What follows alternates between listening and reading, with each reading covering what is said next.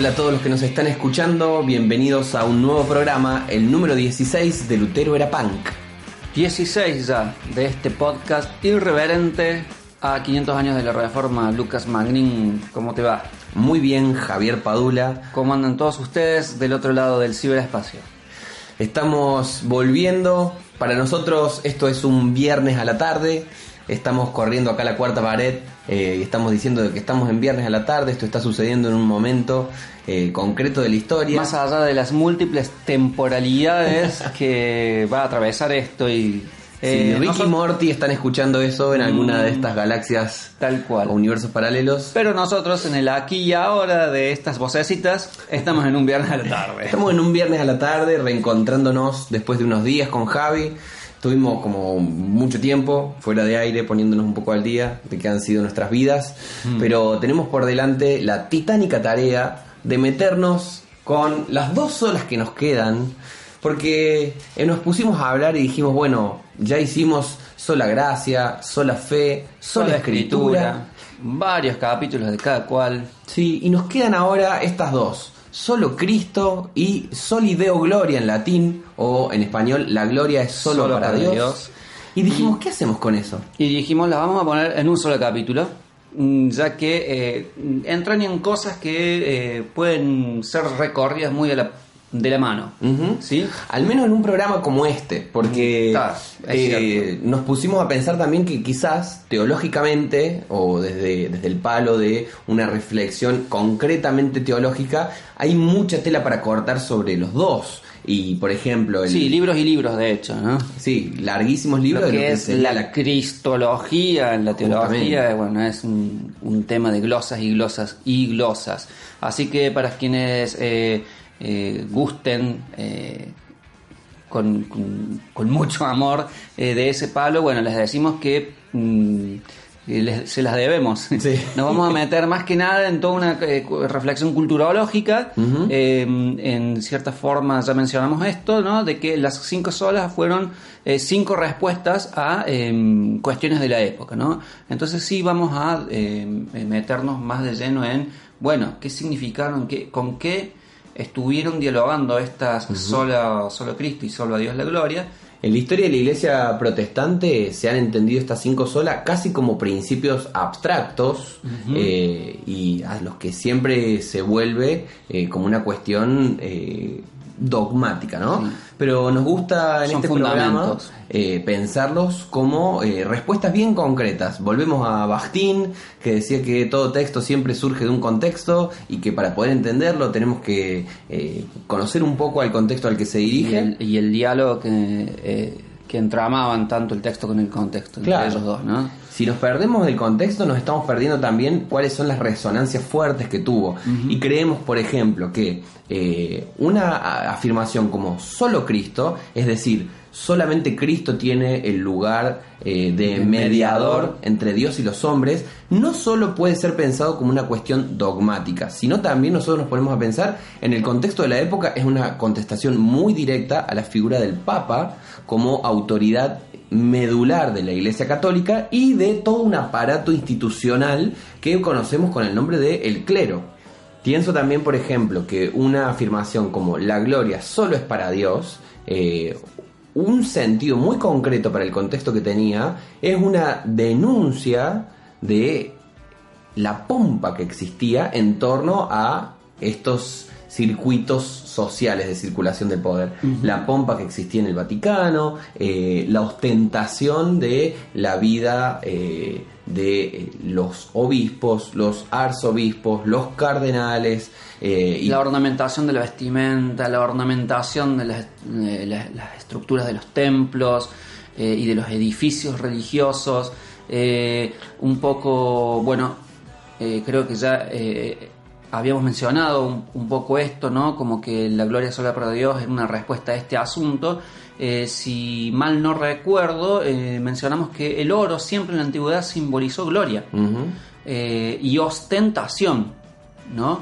Entonces acá estos reformadores que volvieron a la sencillez del mensaje cristiano, protestaron contra eso y dijeron, mm, ¿desde cuándo nunca la religión o la fe debió ser una plataforma ideológica para la acumulación del oro, para la acumulación del poder y para... Eh, a nivel teológico, para la acumulación de la gloria. Exactamente, porque en definitiva el dinero y el poder es la gloria en términos teológicos. ¿Y por qué la gloria eh, la tenemos que tener nosotros, hombres? Nosotros, la iglesia, es lo que estaban protestando los reformadores. Eh, ustedes, el clero, el papa, em, además estando en las condiciones en que estaba el resto de la humanidad, ¿verdad? Eh, bueno, la verdad que fue un punto de protesta bien, bien fuerte. A lo mejor eh, quien está fuera del palo de la teología, ¿qué es esto de la gloria a Dios? La gloria, pero en términos concretos y materiales, en el momento, imagínense, eh, era ir con los tapones de punta de lleno a la estructura, a la superestructura.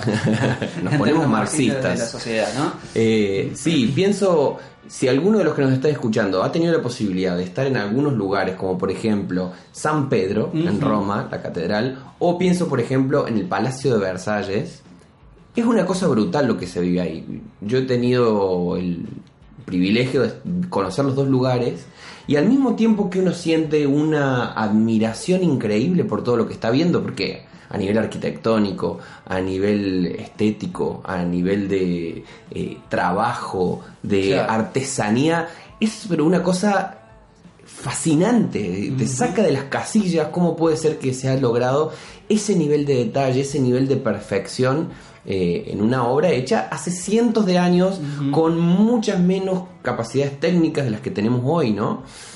En algún punto es fascinante, pero sinceramente en otro punto es vomitivo.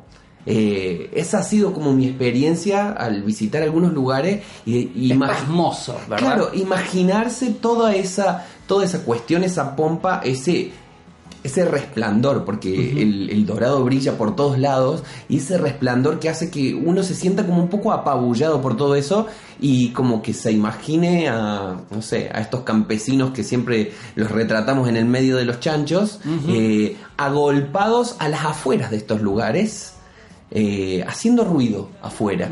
¿sí? Por ejemplo, en el Palacio de Versalles hay una, una puerta gigantesca así, altísima, que brilla toda dorada, y uno se los imagina del otro lado intentando mirar cómo era la vida dentro de estos palacios y cómo vivían estos acá que decían, bueno, la gloria es para nosotros. La gloria nos la quedamos nosotros, no la compartimos y esta gloria que representa el oro, que representa el dinero, que representa el poder simbólico, nos la tenemos nosotros. Sí, había una cuestión también simbólica, una cosa así, cómo se construía la identidad nacional o la identidad de pueblo, que eh, salía eh, el, monarca o el que tenía a decir, esta es la gloria de todos nosotros. Porque nosotros, nosotros somos pueblo igual que ustedes. el, y, a lo mejor el, la persona del pueblo decía, oh, el gran castillo que tenemos, oh, nuestro rey, ¿sí? El que no era un disidente, por supuesto, ¿no? Pero porque había esta cuestión, Lucas, y bueno, quienes nos están escuchando, que también viaja desde la antigüedad, que mm, la grandeza de un reino y la grandeza de un rey debía ser mostrada en la grandeza arquitectónica del palacio, en la acumulación en las cámaras y las recámaras de las joyas, del oro y de lo conquistado. las, yo, eh, no sé, me, me, vienen textos a mente eh, en este momento de eh, reyes recibiendo a otros reyes, ¿no? Bíblicamente está toda la, la, relación de Salomón con la reina de Exactamente, que invitar al, al, otro monarca a pasear por el palacio, ver las recámaras donde está guardado. La riqueza no solamente en oro y plata, sino en especias eh, y mientras más exótico y, cosas traídas de más lejos, más, gloria significaba, más gloria significaba. Y eso se construía como la gloria de una nación. Entonces el pueblo, allá abajo, que tenía cabras nomás y chancho, o ni las tenía, a lo mejor era el, peón del que tenía los chanchos, pero también le bajaba el discurso de que esa es nuestra gloria, ¿no? Fíjense cómo em, el mensaje del cristianismo es el que trae a la cultura, al menos a la cultura occidental, este clic de que, ¿cómo que esto es así? Porque hasta cierto momento esto era lo natural. ¿no? Esta es nuestra gloria como pueblo, pero la gloria concretamente está en las manos del rey, ¿no? Eh, el mensaje del cristianismo trajo la cuestión de la igualdad, ¿no? Además de la sencillez, ¿sí?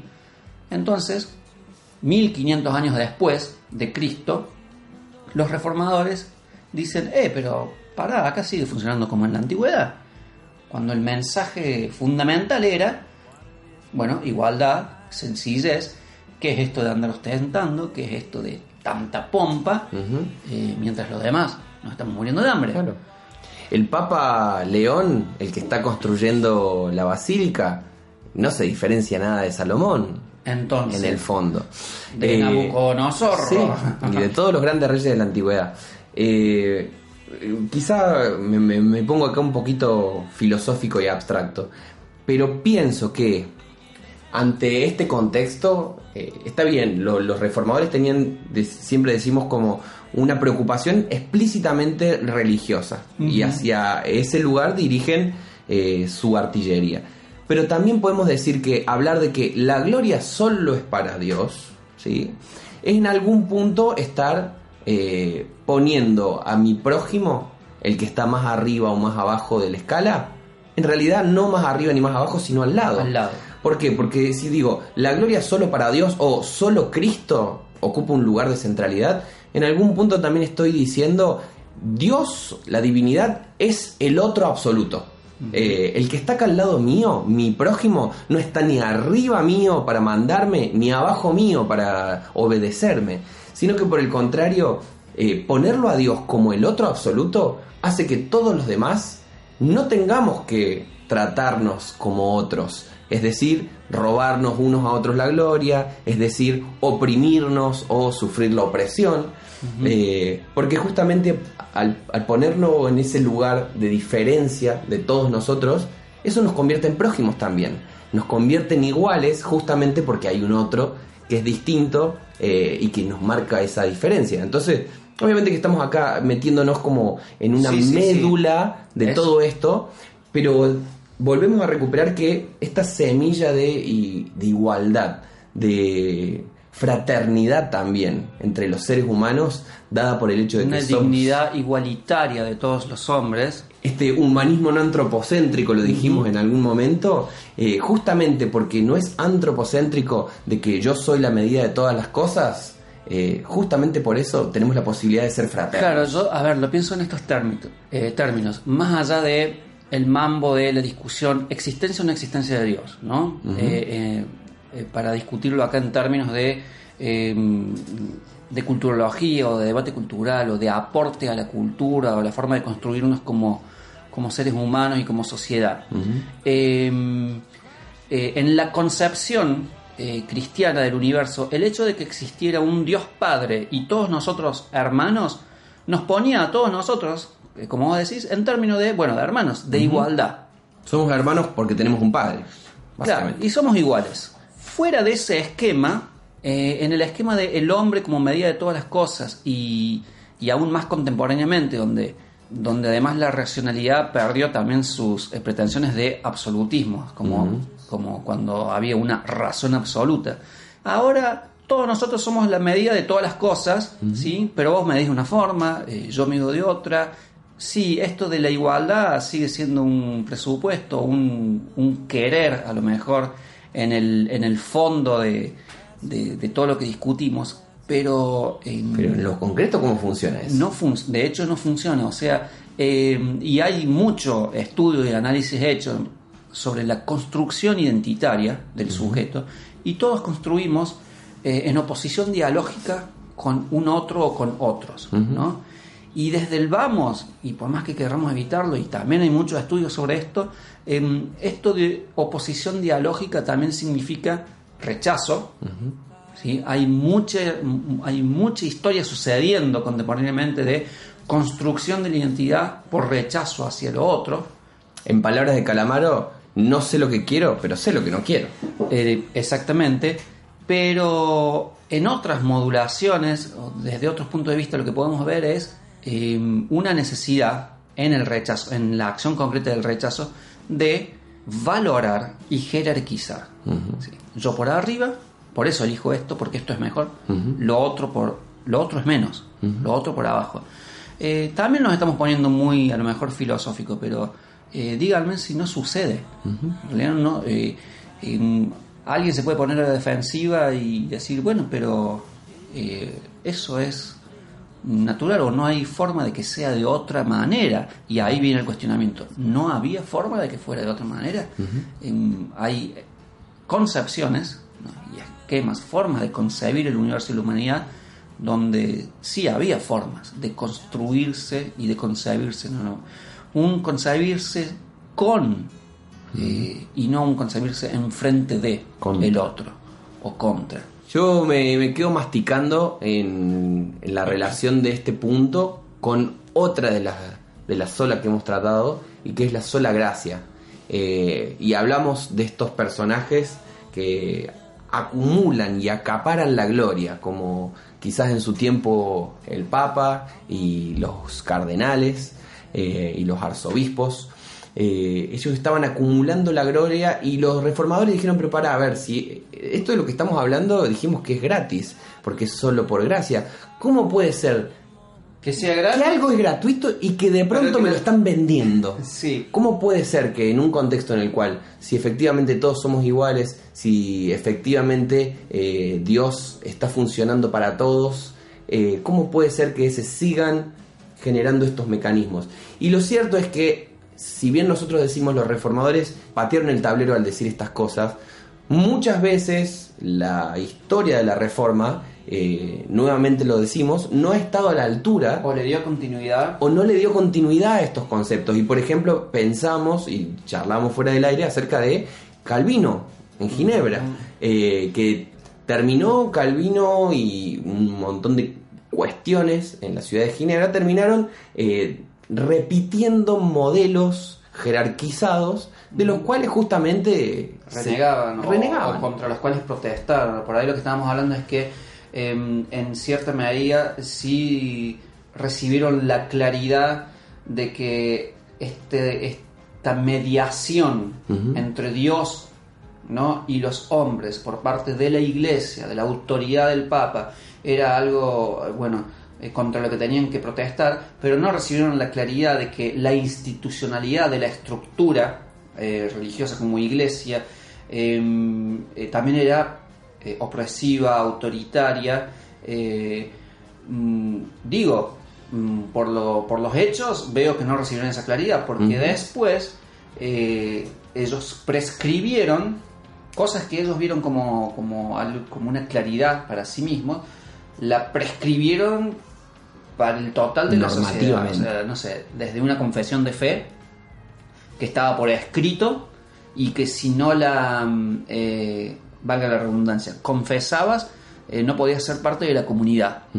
Eh, eso es todo un tema, porque nosotros eh, hoy desde el punto de vista de la práctica de una religión, bueno, sí, para entrar a una religión, por decirlo burdamente, hago mi confesión de fe, soy parte de esta comunidad religiosa. Pero que sea obligatorio para ser parte de una sociedad, y si no te tenés que mudar de estado, bueno, sí. hay un, abismo de diferencia. Hay diferencia. Sí, a lo largo... O sea, ¿dónde quedó lo de libertad de conciencia? Que había sido también una bandera de la reforma. De la reforma. Y a lo largo de, la historia, eh, muchas veces, y está pasando muy fuerte en estos días, que hay como un subidón del espíritu de, o de ciertos espíritus en pos de la reforma o de ciertas tendencias reformadas eh, que al mismo tiempo que se habla de, bueno, solo Cristo, no hay otros mediadores, la gloria es solo para Dios, pero por ejemplo se cargan mucho las tintas acerca de la inviolabilidad doctrinal de Calvino, por ejemplo. ¿Ok?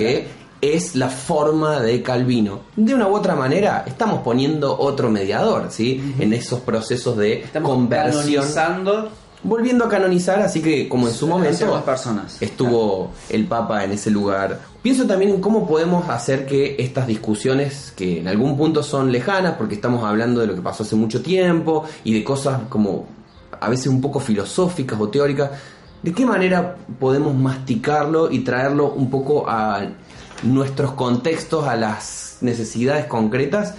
Y la primera que se me ocurre pensando en este de que la gloria debe ser solo para Dios, y hay una tendencia muy fuerte en nuestros tiempos a trabajar en pos de la vanidad.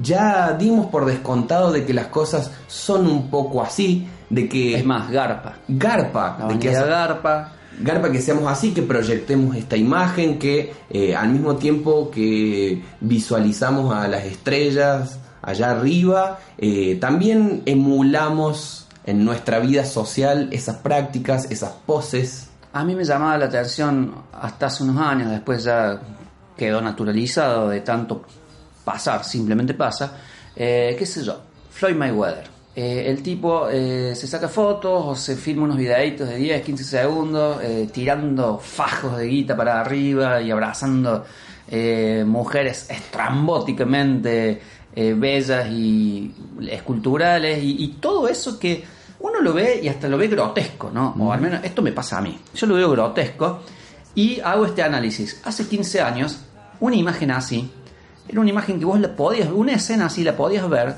pero era construida paródicamente. ¿sí? Y vos, vos enseguida detectabas que estaba habiendo una crítica a esa ostentación, a quienes viven así, a, quienes se la creen así. Y a quienes la viven así. La farsa menemista vendría a ser así, esto. La Ricky Ricón. Pero em, hoy este tipo de escenas eh, es producida por los propios protagonistas y como una cuestión simplemente vean, ¿no? Vean esta ostentación, vean esta, volvemos a usar el término, vean esta gloria, eh, y es muy loco, o sea... Eh, la palabrita selfie en inglés suena muy parecida también a selfish, que es egoísta. Y está... ¿El juego de palabras? Está en, el, en la cuestión del self, en el ser. ¿Dónde ¿dónde se pone el ser? ¿Dónde se pone la identidad? ¿En, dónde, se proyecta la identidad? Porque generalmente en el lugar donde proyectamos nuestra identidad eh, es donde estamos cargando las tintas también. Esto es lo que vale. Eh, y me resuena ahí como de fondo una, frase sacada de, la Biblia. Ahí donde esté tu tesoro, ahí, vas a tener tu corazón. ¿Sí? Ahí donde estás poniendo la identidad, aquello a lo que cargas de sentido, Puede ser el dinero, en el caso de Floyd Mayweather, puede ser quizás eh, una cuestión física y de apariencia, puede ser también una cuestión intelectual. ¿Sí? ¿A dónde está puesto eh, el tesoro en el cual cargo tu capital simbólico? Mi capital simbólico.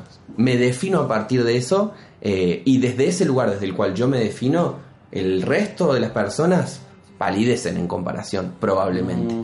entonces, se me ocurre que es valioso volver a repensar esta idea de que, bueno, la gloria quizás es mejor que se la quede Dios, porque si empezamos a competir entre nosotros a ver quién tiene esta gloria o quién se queda con la mejor gloria, muy probablemente nos estemos desgarrando los unos a los otros en el intento. Digamos, eh, para hablar en términos de eh, humanidades, eh, muchachos, em, sea que exista o que no exista, pero mejor que se le quede Dios a la gloria, porque nosotros nos estamos matando acá abajo, siendo la medida de todas las cosas, ¿no? este, teniendo que definir nuestras identidades a base de jerarquizaciones eh, y por lo tanto de denigraciones. Contra eso, rescatar la sencillez, ¿no? la sencillez del mensaje que hubo de, en, en los reformadores, que a la vez la rescataron de el mensaje de Cristo la igualdad o la dignidad igualitaria de todos los seres humanos, la identidad no a base del rechazo, sino a base de el verse en el otro también. Por supuesto, eh, no queremos pecar de utópicos y sabemos lo, lo, difícil de eso y la conflictividad, pero aún así, a lo mejor por premisa, seguir manteniendo un, un, esencialismo estratégico, como dice una teoría que se llama Spivak, eh, de eh, tratar de mantener en algún, en algún lugar algo de que la identidad la construyo con el otro, no frente al otro, en oposición al otro. ¿no? Creo que en estos tiempos cargados de construcciones individuales de, glorias, y de que cada uno desde, desde su lugar intenta recuperar toda la gloria que pueda, creo que está bueno, más allá de si existe o si no existe un Dios que se pueda quedar con la gloria, usémoslo estratégicamente como un concepto para descentrar este afán de glorificarnos, porque también en ese afán de glorificarnos necesariamente estamos denigrar. denigrando a- al otro que es diferente, al prójimo ese que quizá está ahí. Creo que es una linda clave para pensar un poco cómo construimos nuestros discursos, eh, en la polarización de opiniones. Creo que está bueno para seguir pensando cómo construimos nuestras identidades. Eh, a partir del programa de la semana que viene, nos ya dejamos las cinco solas atrás y nos vamos a meter en nuevas aguas. En algunos colorarios culturales Sí, eh, a 500. a 500 años de esta reforma que nos sigue haciendo pensar y que nos sigue, sigue despertando el debate. Qué lindo Eh, charlar con vos un rato. Y ustedes que nos van a seguir eh, escuchando, nos escuchan, nos... Bueno, entre comillas nos veremos en la próxima. Nos vemos, gente. chao, chao.